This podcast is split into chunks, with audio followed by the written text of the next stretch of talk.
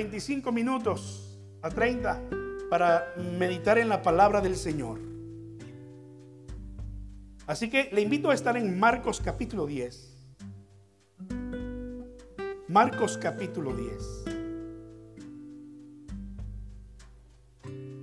La pequeña Jade también quiere ir a su clase.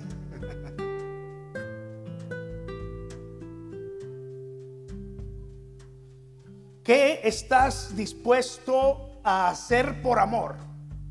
A ver, vamos a recordar aquellos años de enamoramiento que hemos vivido.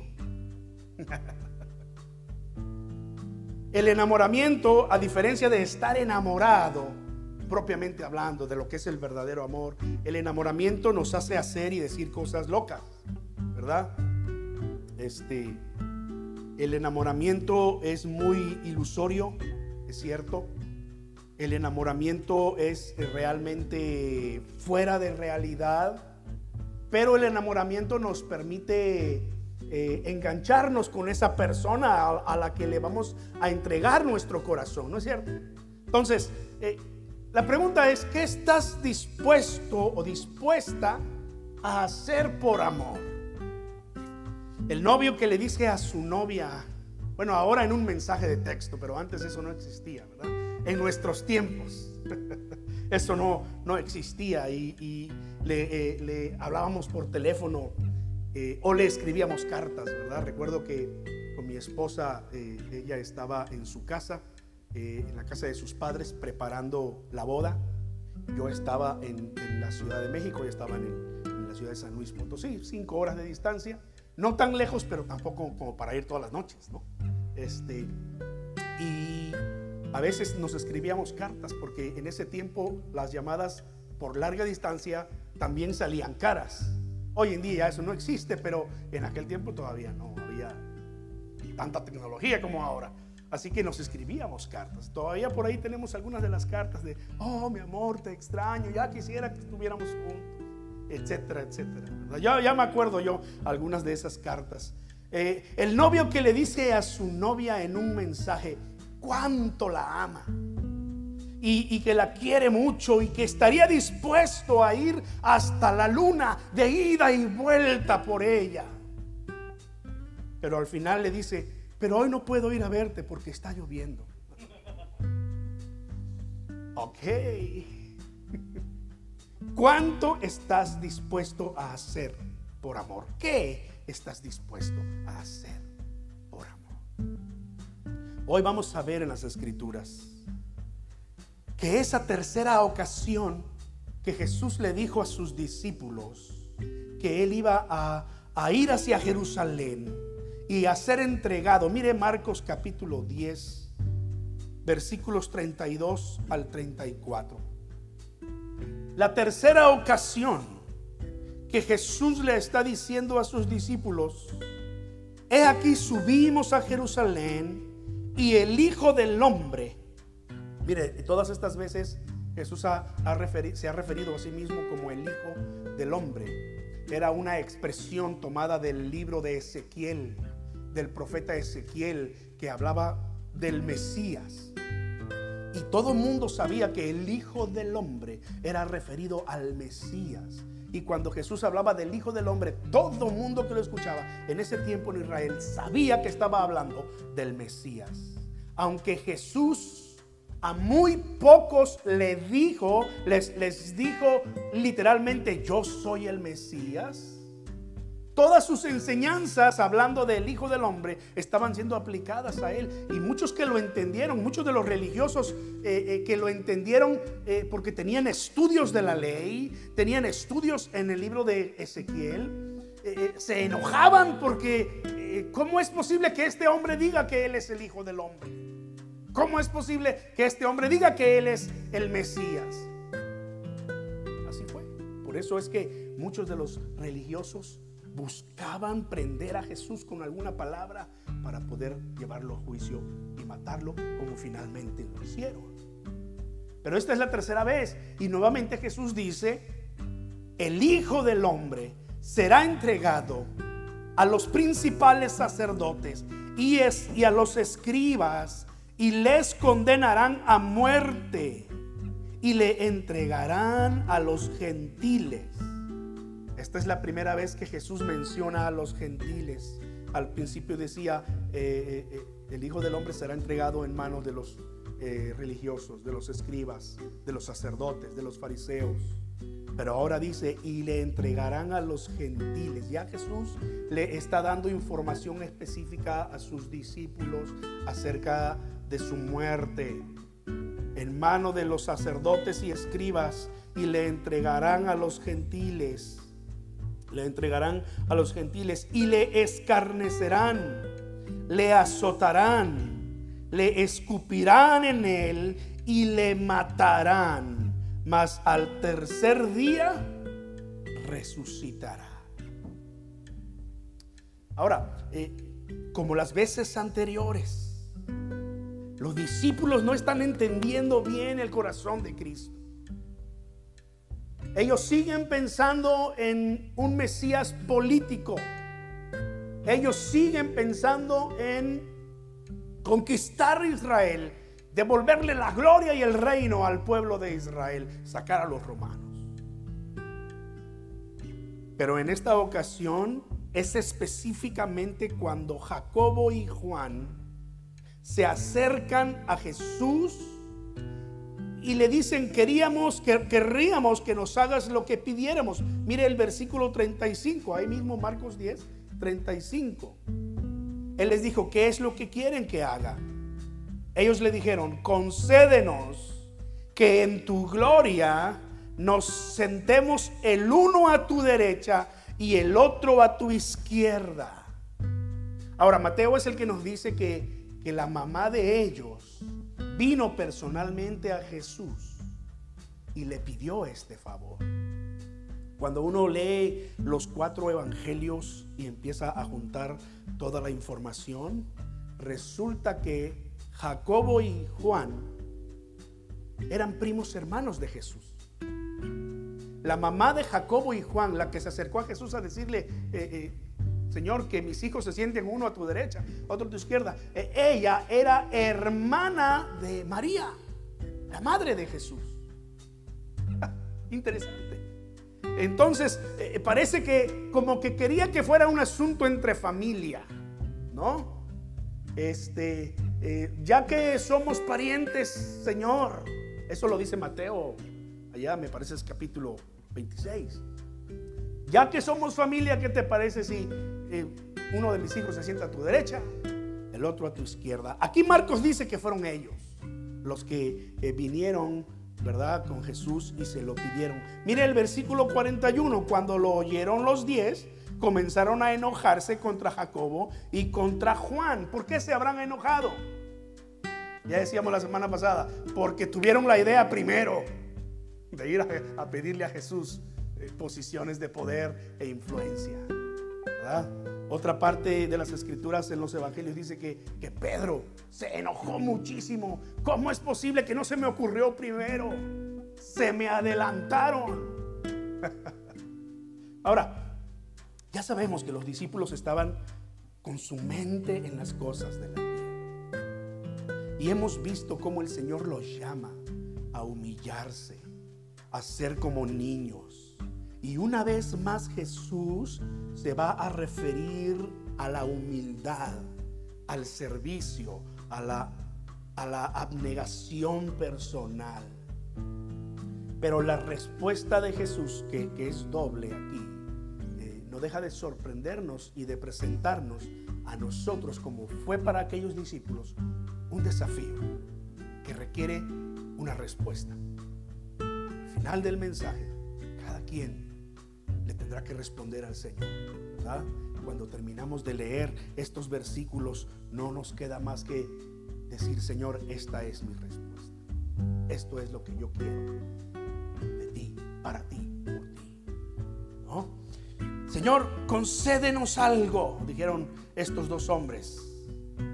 Que uno esté sentado a tu derecha y el otro a tu izquierda. Mire la respuesta de Jesús no saben lo que piden. Versículo 38.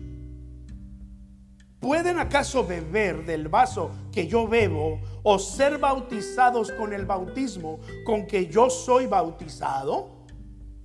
Ellos dijeron, podemos. ¿Qué tan conscientes estaban de su respuesta? No lo sabemos, pero lo cierto es que no tenían ni la menor idea de lo que estaban hablando. Ellos querían el poder a toda costa. Pueden beber del vaso que yo bebo, pueden ser bautizados con el bautismo que yo soy bautizado. Ellos dijeron, podemos. Y Jesús les dijo, a la verdad del vaso que yo bebo, beberéis. Y con el bautismo con que yo soy bautizado, serán bautizados. Pero el sentarse a mi derecha y a mi izquierda no es mío darlo, sino a aquellos para quienes está preparado. O sea, si van a haber personas sentadas alrededor del Señor. Pero el Señor no dice quiénes. Dice, está reservado para ciertas personas. Cuando lo oyeron los diez, pues ya sabemos, se enojaron. Mas Jesús llamándolos, versículo 42, les dijo, saben ya que los que son tenidos por gobernantes de las naciones se enseñorean de ellas y sus grandes ejercen sobre ellas potestad. Pero no será así entre ustedes, sino que el que quiera hacerse grande entre ustedes será su servidor y el que de ustedes quiera ser el primero será siervo de todos. Muy bien, vamos de atrás para adelante. Vamos a empezar con la, última respuesta de Jesús. Cuando les dice que los gobernantes de las naciones se enseñorean, está hablando de todos aquellos que están en posición de privilegio posición de liderazgo, ya sea como rey, como gobernante, como procurador de justicia, como jefe, como patrón, como lo conocemos hoy en día. Aquellos que están por encima de un grupo de personas, aquellos que tienen en, en su trabajo esa posición de ser jefes. Ahora lo voy a aplicar todavía más de manera personal, aquellos de ustedes, aquellos de nosotros que tenemos una familia y que somos responsables por esa familia, tal vez no somos gobernantes de las naciones, pero sí somos líderes y gobernantes de nuestra familia. ¿No es cierto?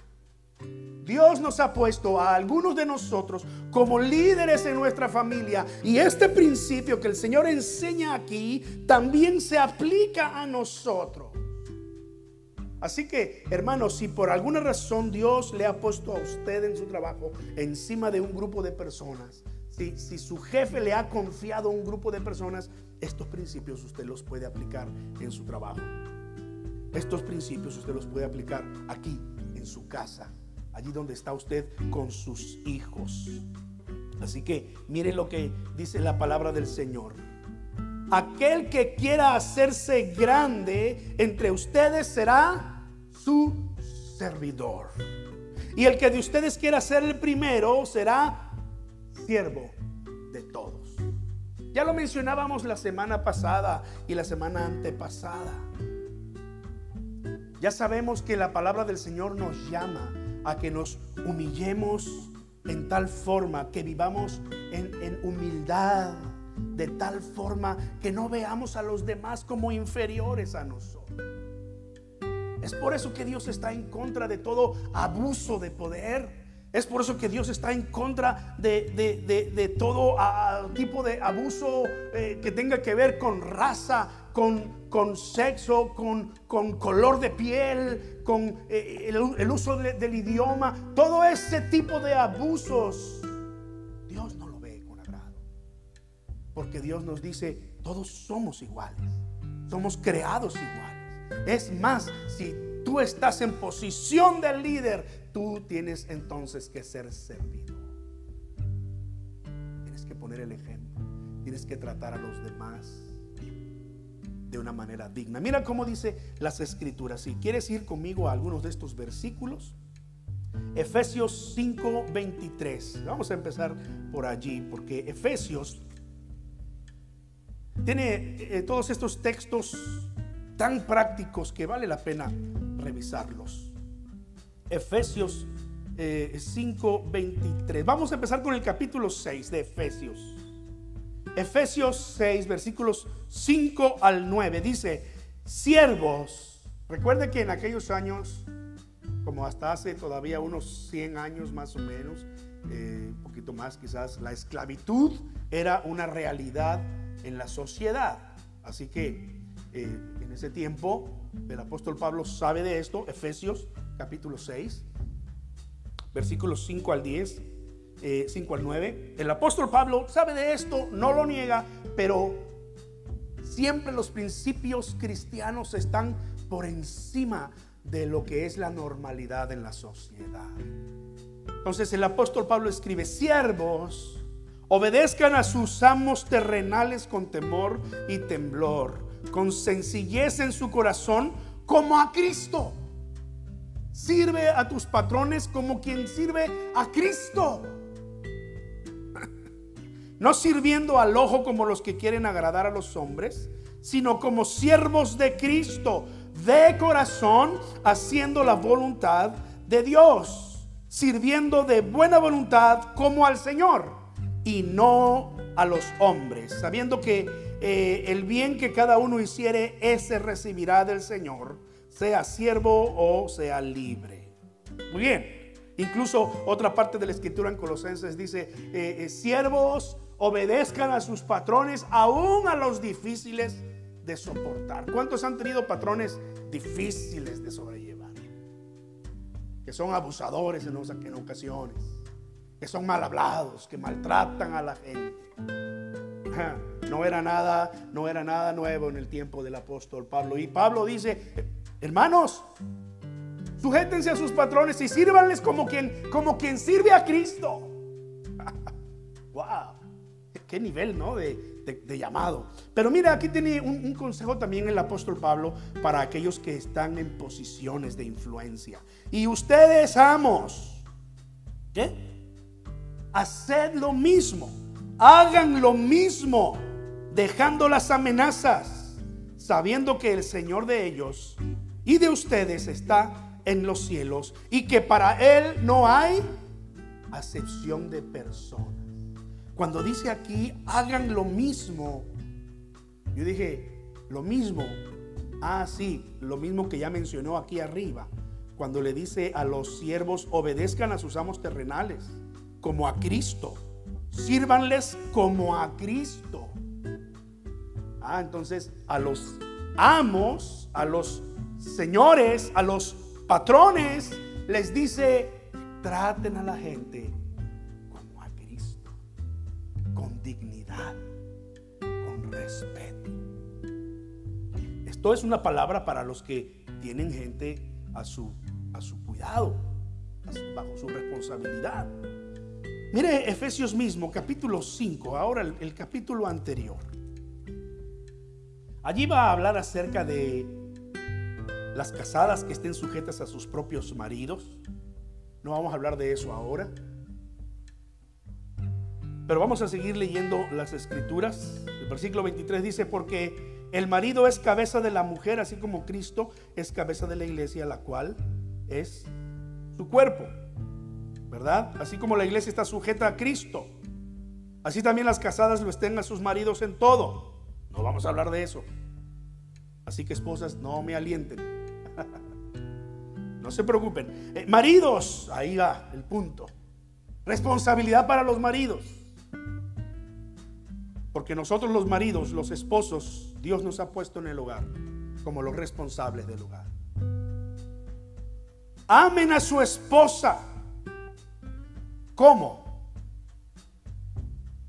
Así como quien Cristo amó a la iglesia y se entregó a sí mismo por ella para santificarla, habiéndola purificado en el lavamiento del agua por la palabra, a fin de presentársela a sí mismo una iglesia gloriosa que no tuviese mancha, ni arruga, ni cosa semejante, sino que fuese santa y sin mancha. Así también los maridos deben amar a sus mujeres como a sus mismos cuerpos. El que, sea, el que ama a su mujer, a sí mismo se ama. Luego en el capítulo 6 va a hablar responsabilidades en el primer versículo de los hijos, eh, en los primeros dos versículos. Pero en el versículo 4 dice, y ustedes padres, que no provoquen a ira a sus hijos, sino críenlos en disciplina y amonestación del Señor. Otra vez estos principios que bien pueden, se pueden aplicar en los gobiernos de las naciones, que tristemente no se practican, ¿verdad? Eh, estos principios que se pueden aplicar en las empresas, en, los, en las factorías, en, las eh, nurserías, allí donde estamos trabajando, también se pueden aplicar en el hogar. Por eso están en, la misma parte de Efesios. Pablo quería mostrarle a los esposos, esposos, la mejor manera de amar a su esposa es amarla como Cristo lo hizo. ¿Qué hizo Cristo por la iglesia? ¿Le exigía tortillas? No. ¿Le exigía lonche? No. La esposa lo hace porque lo ama, ¿no es cierto? Digan amén, hermanas. Pero el texto dice que Cristo amó a la iglesia entregándose por ella. Cristo se entregó por ella. ¿No es lo que está diciendo Cristo aquí? Aquellos de ustedes que quieren ser grandes, humíllense. Aquellos de ustedes que quieren los primeros lugares, sean servidores. ¿Quién quiere estar aquí en esta posición? No cualquiera. No cualquiera. Me da risa que por ahí en el internet me encontré un, un meme de los famosos memes de hoy en día, de una eh, eh, persona que está en la iglesia, oh Señor, soy tu sierva, ah, eh, heme aquí Señor, envíame a mí, haré todo lo que me digas. Y luego se acerca por acá el pastor en otra ocasión, hermana, estamos buscando voluntarios para que laven los baños. Y ella hace como que no escucha. ¿Qué pasa entonces? Dios nos está llamando a servir. Dios nos está llamando a vivir de esta manera. No porque quiero los lugares grandes, pero porque el Señor ha dicho que todo aquel que se humilla será enaltecido. Yo no sé si nos toque ser enaltecidos en esta tierra, en esta vida, pero lo que sí estoy seguro, porque la palabra de Dios lo promete, es que un día heredaremos el reino de nuestro Padre. Y vamos para allá porque la primera respuesta de Jesús a sus discípulos fue solamente la puerta de entrada para la segunda y más grande eh, eh, eh, que requiere de nosotros una respuesta y un compromiso. El que quiera ser grande, sea servidor. El que quiera algo importante, aprenda a humillarse delante de los demás. Porque el Hijo del Hombre, dice Marcos 10, 45, regreso a Marcos capítulo 10, porque el Hijo del Hombre no vino para ser servido, sino para servir y para dar su vida en rescate por muchos. Amén. Sea un servidor humilde, de corazón. Empieza en tu casa. Extiéndete a tus vecinos que te conozcan tus vecinos por ser amable, servidor, no por peleonero o arrogante. Amén. Sé luz para ellos, pero empieza en tu casa porque no es posible ser candil de la calle y oscuridad en su casa.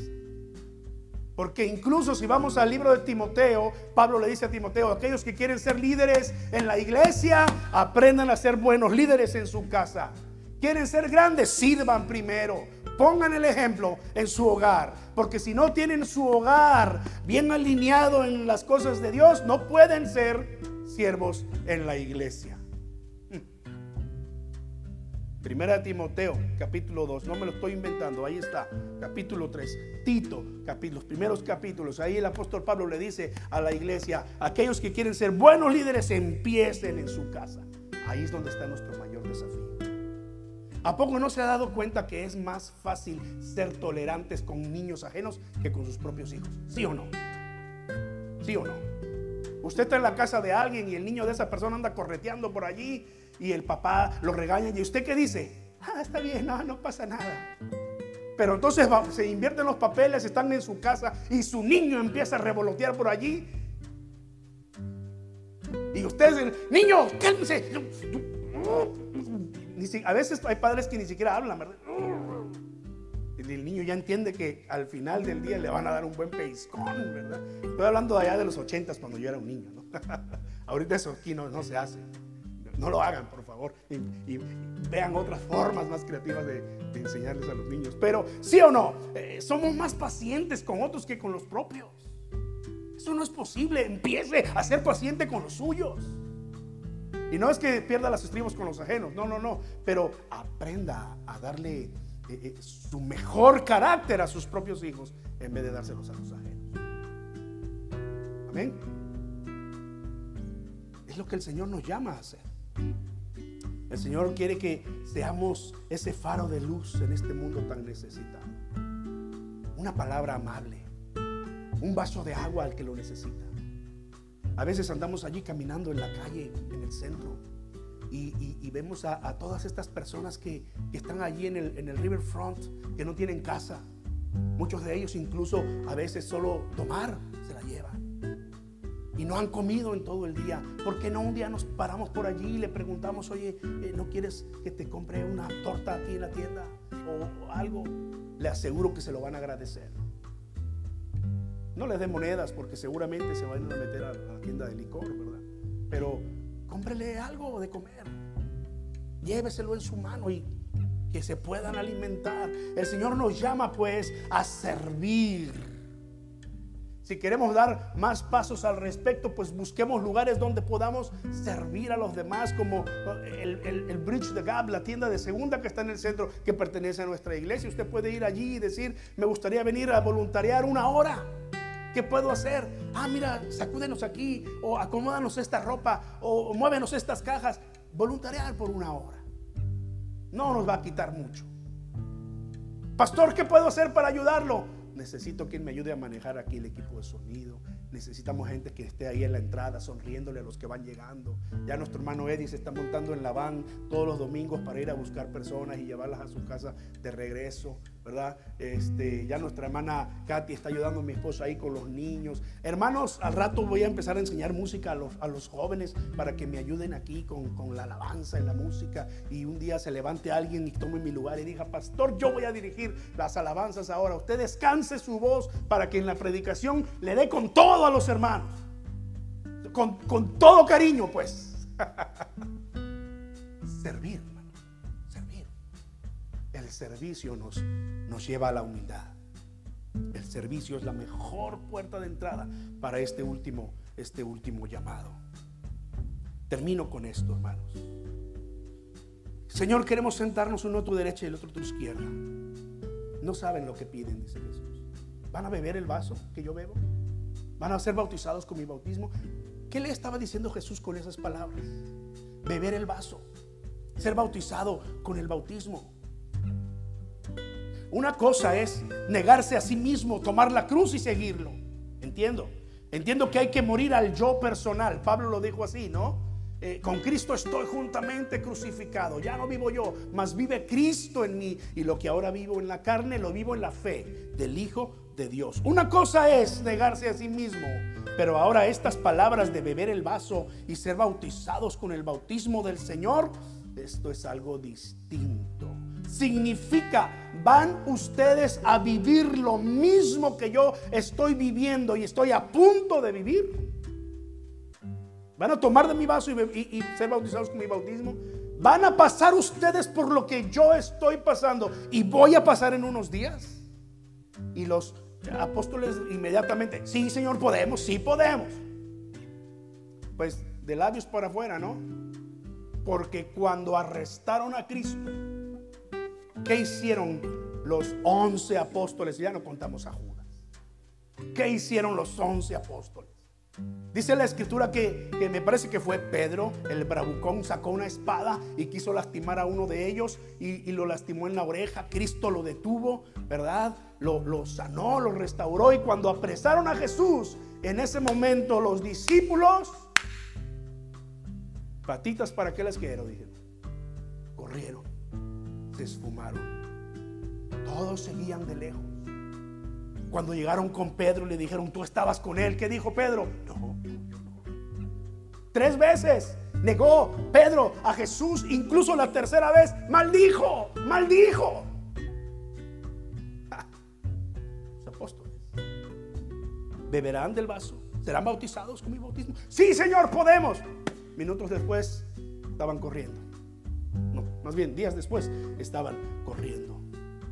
Sin embargo, aunque no entendían exactamente qué es lo que Jesús les estaba diciendo, la verdad es que todos los discípulos de Jesús iban a beber de ese mismo vaso e iban a ser bautizados con ese mismo bautismo. Es decir, todos ellos sufrieron y murieron por causa Evangelio. Por causa del Evangelio. El primero de ellos fue el mismo Jacobo. Este que se acercó con su hermano eh, Juan a decirle a Jesús, quiero estar a tu derecha, quiero estar a tu izquierda. Y estaban de bravucones. Ese fue, él fue el primero. Hechos, en el libro de los Hechos capítulo 12 se nos narra que el rey Herodes apresó a algunos apóstoles y mató a espada a Jacob. ¿Estás dispuesto a sufrir por mí? Sí, Señor, podemos.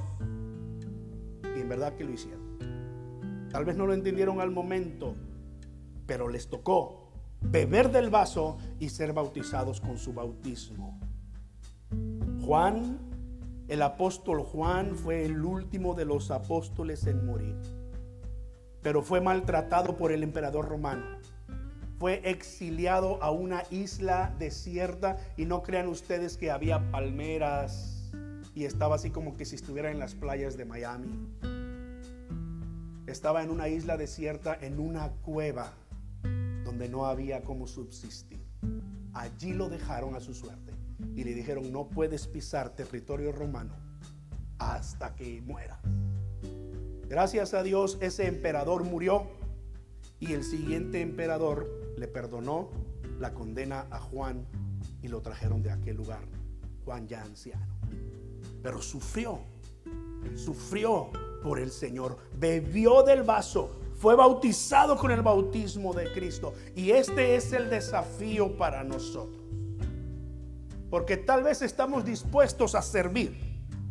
Tal vez estamos dispuestos a humillarnos y, y, ser el menor de todos y ser el siervo de los demás. Pero ¿Qué tal sufrir y morir por Cristo?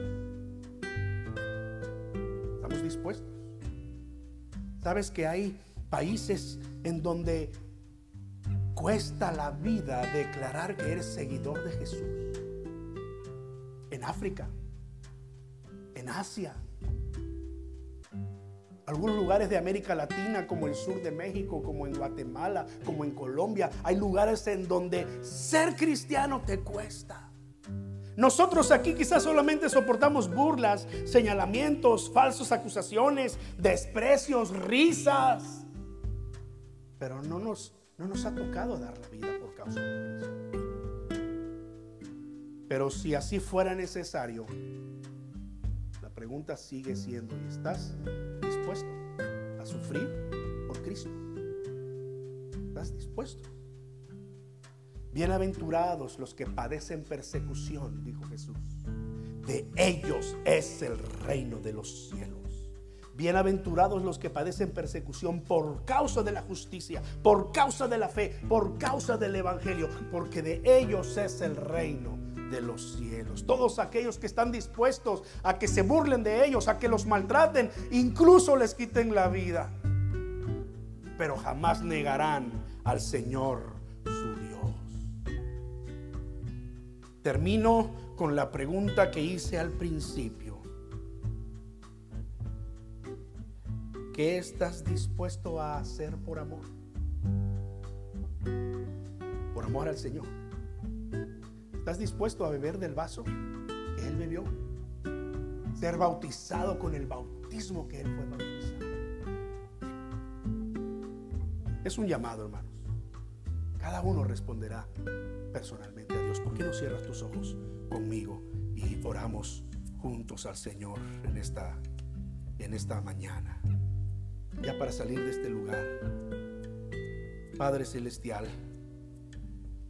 nos acercamos en oración delante de ti. Señor, te decimos que entendemos tu llamado, Padre. Que entendemos lo que tú nos estás diciendo. Pero cierto que es difícil responder. Jacobo y Juan dijeron sí, pero eh, corrieron al, al principio. Pero después que fueron llenos de tu Espíritu Santo, cuando te vieron resucitado, Señor, ellos, ellos estuvieron dispuestos a ser encarcelados por ti. Jacobo murió por causa de tu palabra. Y nosotros hoy aquí, donde tú nos llamas a hacer luz en las tinieblas, donde tú nos llamas a servir a los demás por amor, también nos llamas a levantar en alto tu nombre, aun si eso nos cuestan burlas, desprecio de la propia familia en ocasiones, incluso hasta dar nuestra vida por ti, Señor.